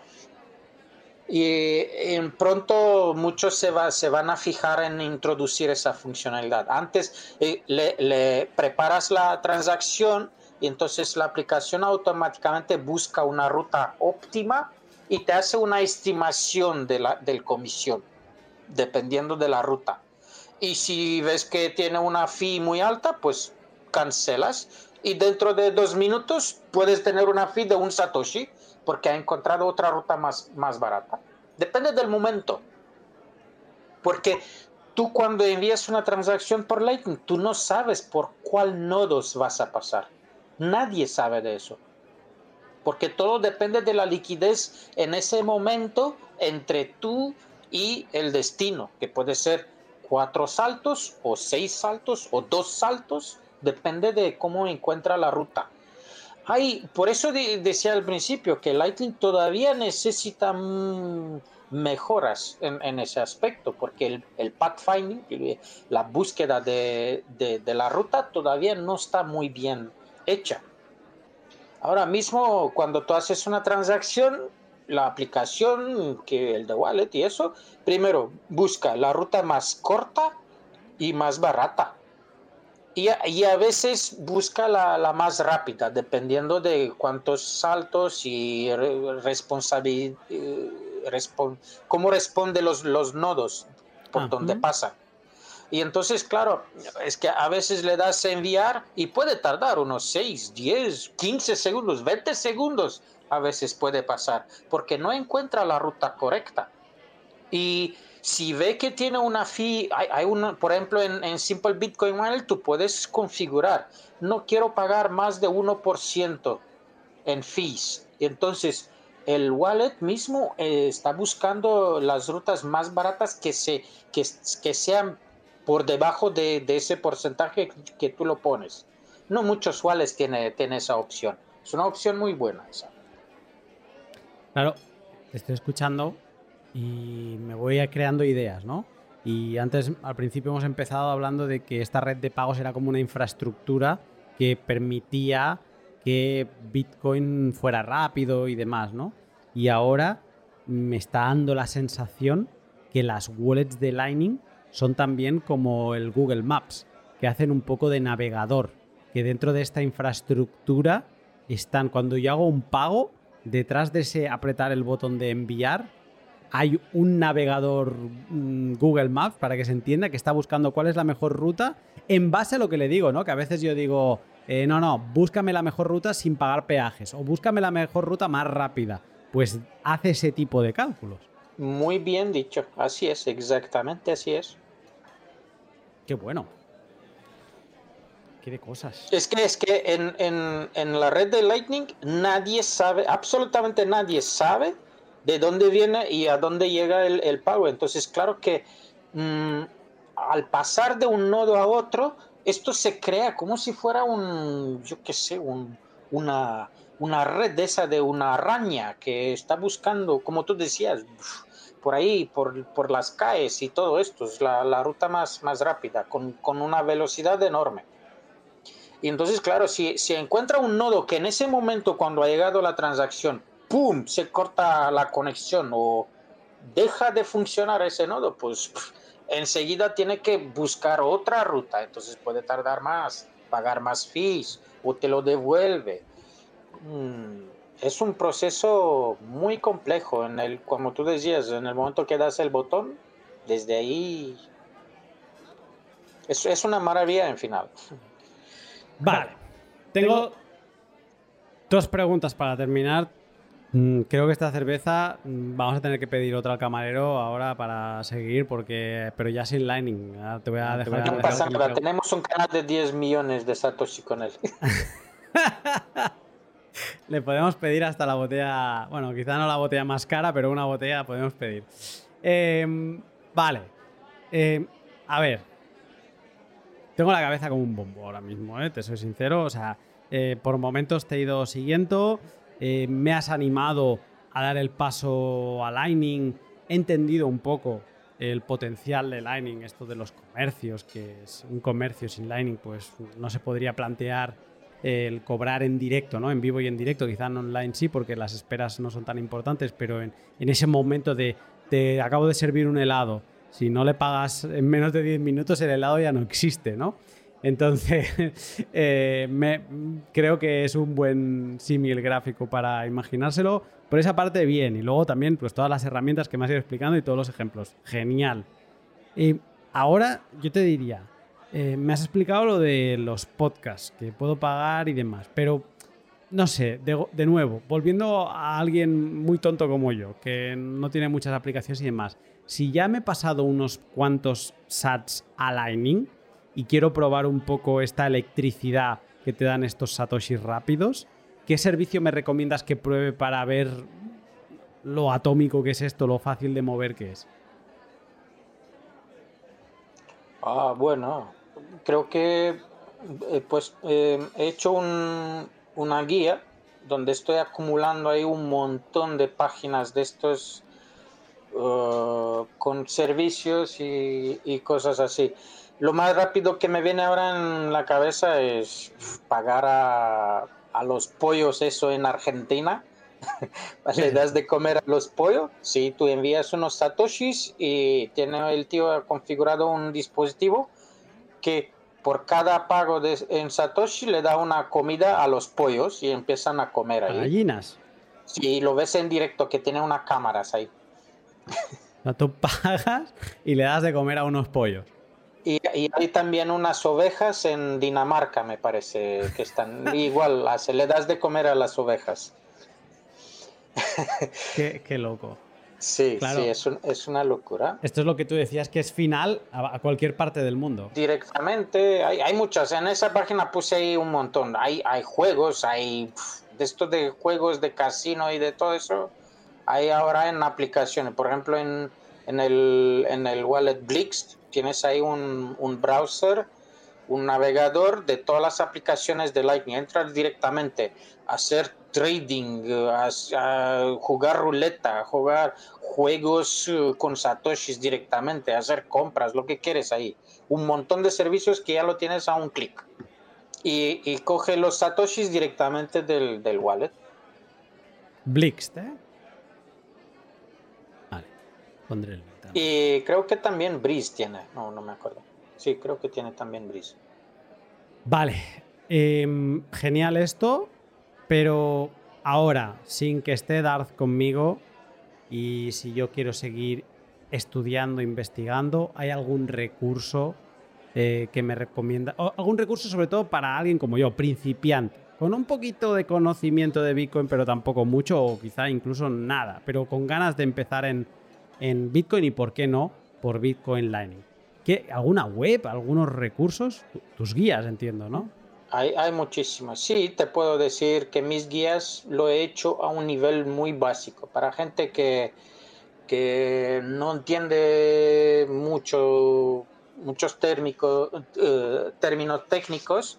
Entonces lo he hecho también con, con, muchos casos prácticos, como tú decías, de un negocio, un comerciante pequeño o un freelancer, web y todo eso. Y, he puesto usos prácticos de, en, esas guías.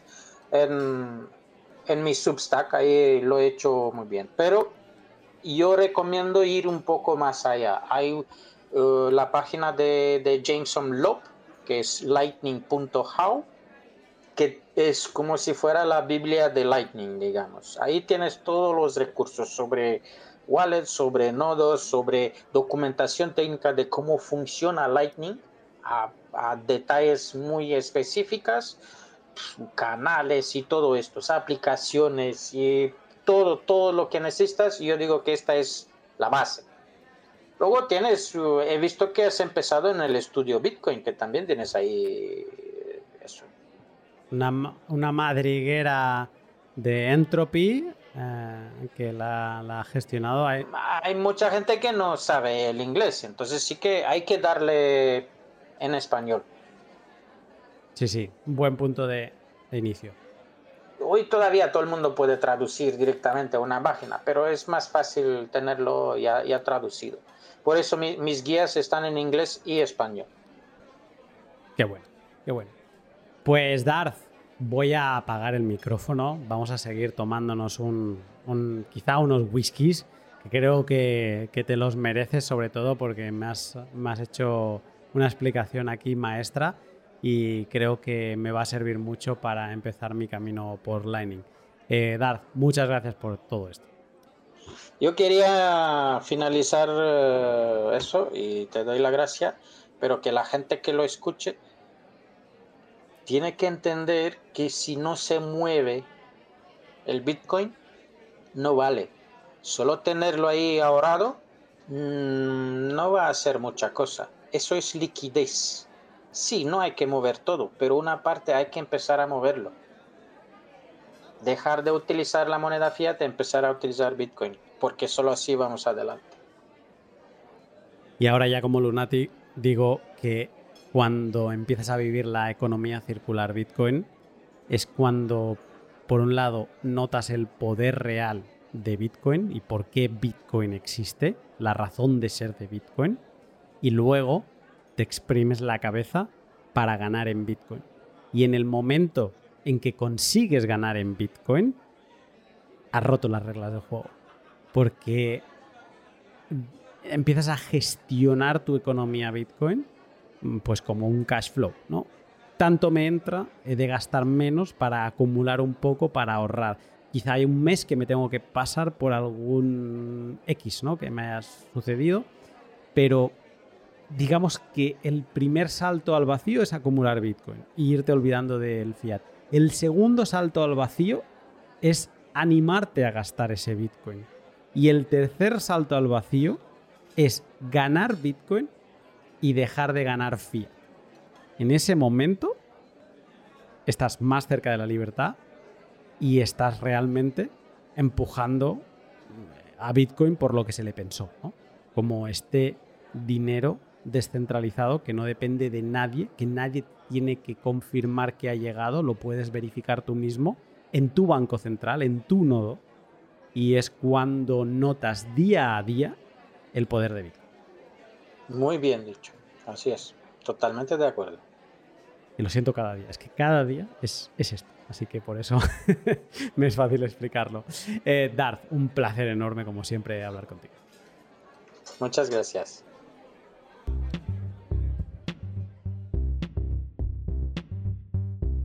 Y hasta aquí el podcast.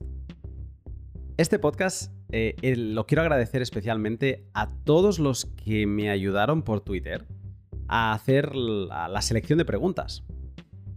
Me cuesta mucho hacer estos pods en el que me tengo que poner la piel de alguien que empieza porque ya pues empiezas a acumular unos años y se te empiezan a olvidar las preguntas básicas, ¿no?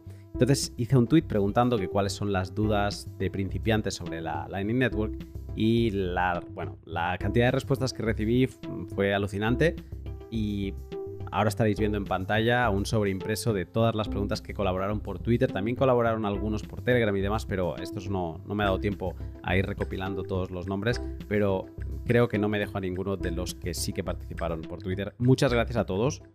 Eh, en general, porque cuando alguna vez tengo dudas de este tipo, siempre recibo un montón de respuestas y ayudan un montón a la hora de preparar el podcast. Y además creo que han salido cosas muy interesantes, eh, ya lo juzgaréis vosotros. Y, también otro dato interesante de este podcast es que yo lo preparé todo. Darth no tenía tiempo porque se iba como, bueno, hacía una escapada, un viaje y demás. Y entonces me dijo, ah, pero hoy si quieres eh, tengo libre. Y dije, ah, bueno, pues genial, pues grabamos a la noche. Eh, nos tomamos una cerveza de verdad, pero lo mejor de todo es que a Darth no le dije nada, absolutamente nada. Solo le dije de qué iba a ser y me dijo, vale, pues voy con lo opuesto.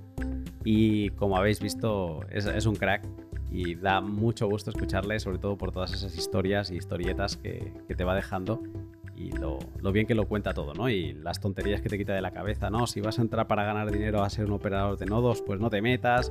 O si estás empezando, no te metes a operar un nodo. Ves por aquí, ves por allí. Es de agradecer la claridad con la que dice las cosas. Muchas gracias a, ambos, a Darth por un lado y luego a la comunidad por toda esta ayuda con las preguntas. También este pod ha sido posible gracias a mis Patreons, gracias a todos vosotros, a los coloros, a los selenitas, a los pioneros y también a mi Patreon Voyager, que mes a mes me apoyáis económicamente. Es muy importante para mí esto, de verdad, y, os lo agradezco porque me ayuda a eso, a poder dedicar más tiempo a hacer lo que me gusta. Si te gusta el trabajo que realizo, te animo a que eches un vistazo a mi Patreon. Lo llevo manteniendo desde inicios de 2020. Yo no lo entiendo como un sitio donde la gente me apoya y ya, sino que lo entiendo como un sitio donde la gente me apoya y yo quiero devolver el, o sea, con, contenido extra, quiero dar las gracias por ese apoyo, ¿no? Entonces es como, porque esto me ha pasado con alguien que se ha, recientemente ha entrado a ser Patreon y me dijo, no, no, si yo no estoy aquí por el contenido adicional, estoy aquí para agradecértelo. Pero es que yo no, no me quedo tranquilo y semana a semana intento aportar algo. Ahora acabo de publicar las guías de Join Market, así que mm, si te animas a entrar, pues tendrás acceso a todo este contenido que llevo acumulando desde inicios de 2020. También puedes apoyarme eh, practicando el valor por valor, escuchando mis podcasts en Breeze o Fontaine, mientras me retransmites por cada minuto que escuches 10, 25 o los sats que desees. Y por último, también puedes apoyarme dándole like al tweet de publicación, comentándolo, agradeciéndoselo a Darth y en definitiva haciendo llegar a más gente los pods que consideres que han aportado valor. Ahora sí, hasta aquí el pod. Espero que pases una gran semana y yo te saludo pronto.